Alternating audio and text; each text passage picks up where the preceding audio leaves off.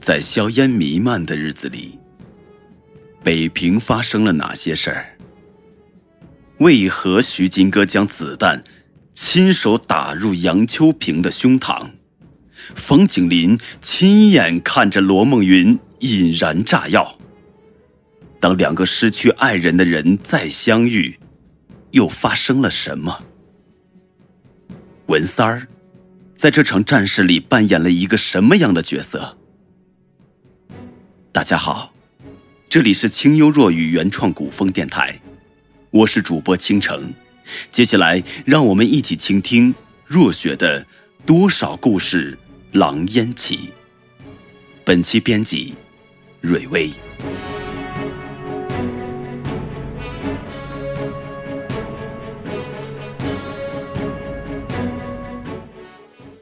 读《狼烟北平》，读到的是日军敌寇践踏在中国神州大地，是七七事变剥夺了无数同胞的生命。是滚滚狼烟在华北平原升起，炮火轰鸣，硝烟弥漫，遮云蔽日，惨不忍睹。读到的是中国人民用他们独特的方式面对着敌军的来扰。七七事变爆发，驻守院平的二十九军将士英勇的抵抗，浩浩荡荡的北平市民、学生组织游行。声援二十九军抗战，慷慨激浪，义愤填膺；还有些人选择用一时的沉默积蓄力量，只待爆发。国民党谍报人员徐金戈执行任务监视日本利源商社时，认识了管辖此区域的巡警方景林，只是一时的留意，便结下不解之缘。惺惺相惜为抗战，牺牲生命亦足矣。读到的是一幅兰竹图的倒买倒卖改变的这一切。倒卖，聚宝阁将国宝字画卖给了日本人。见利忘义最不可赦的报社报道，使聚宝阁被砸，使文三儿丢了饭碗无处安身，选择投靠同和车行，以及被抢劫的利源商社。倒买。罗梦云遵从父亲遗愿，最后却落得自爆的结局。方景林只能看着战友和爱人的战争，苦在心头。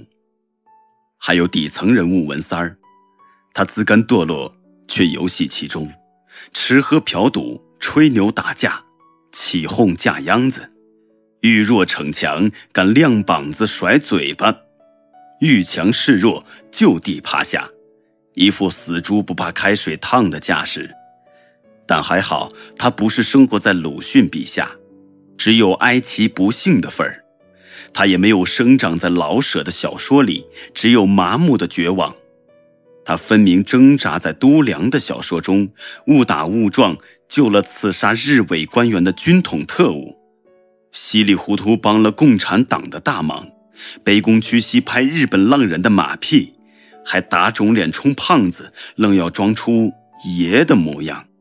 他让我们在为其滑稽的表演中去体味他的那句：“老年景，谁来当王？百姓还不都是一个味儿？”这样的苦涩，读到的是方景林和徐金戈约定在景山中峰的万春亭又见面。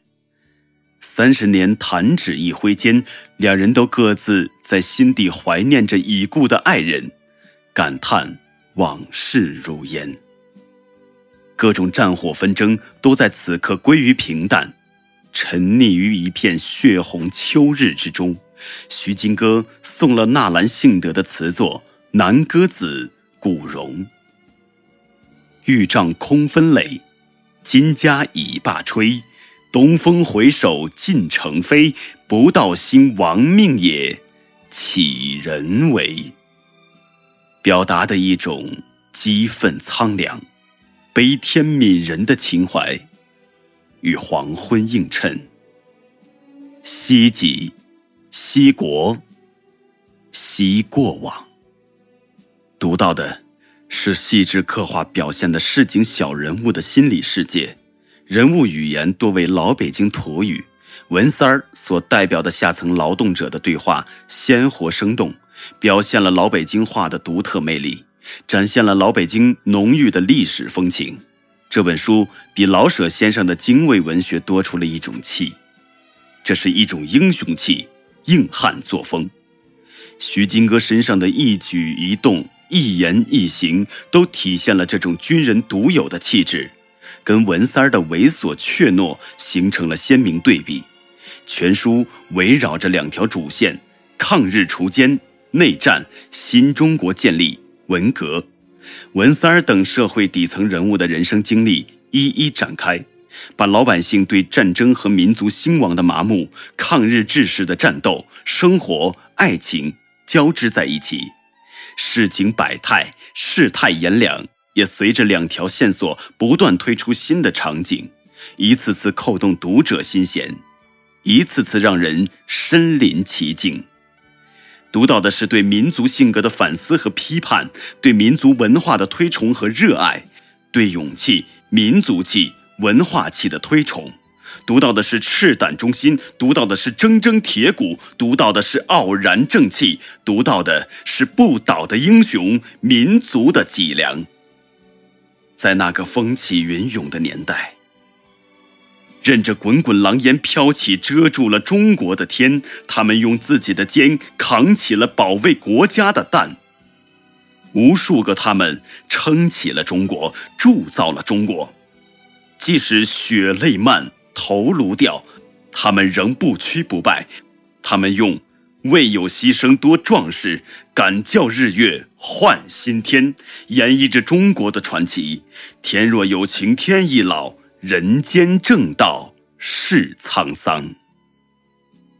我们可以忘记仇恨，但我们不能忘记过去。先辈的英勇赴义，换来后辈的安稳生活。了解过去，才能更好的珍惜线下的幸福生活。这一期的节目到这里就全部结束了。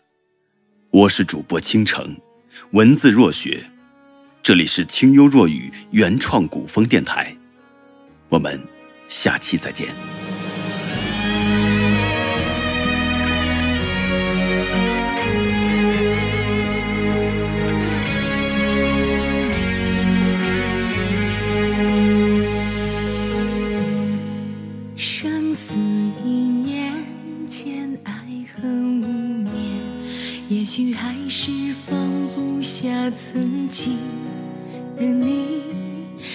也许是不该姓名，让一切都归零。黑暗的尽头是黎明，我在用一生等待你的回来，你却站在那云端为我。祈祷未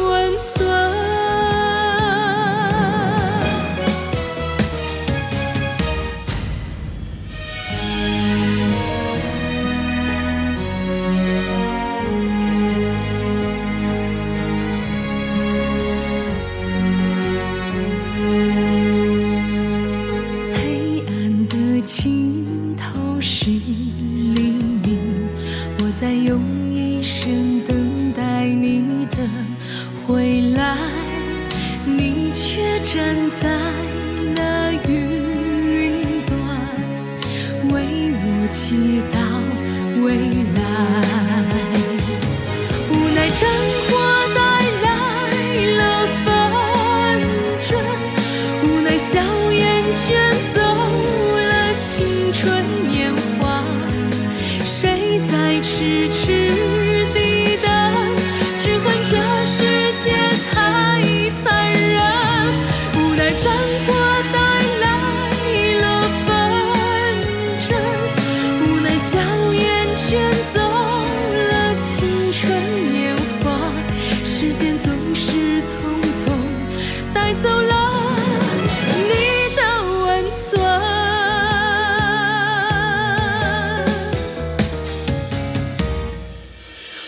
战火带来了纷争，无奈硝烟卷走了青春年华，谁在痴痴